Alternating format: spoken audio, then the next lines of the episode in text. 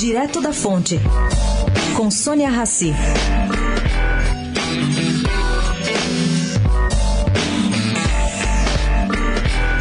O Estado de São Paulo e a União tentam encontrar uma nova modelagem de privatização da CESP. Desta vez, ela incluirá a valiosa hidrelétrica Porto Primavera, que tem licença para operar, licença da União para operar, até 2028. Em troca, deve haver pagamento de uma outorga que ficará com o governo federal. É a contrapartida.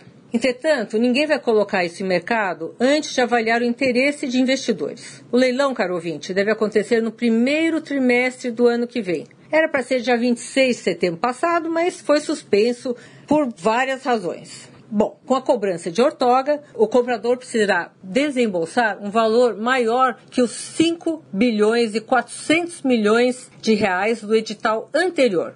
Entretanto, segundo fonte do governo do estado, todas as condições do ativo devem ser melhoradas, mantendo um bom retorno para o investimento. Sônia Raci, direto da fonte para a Rádio Eldorado.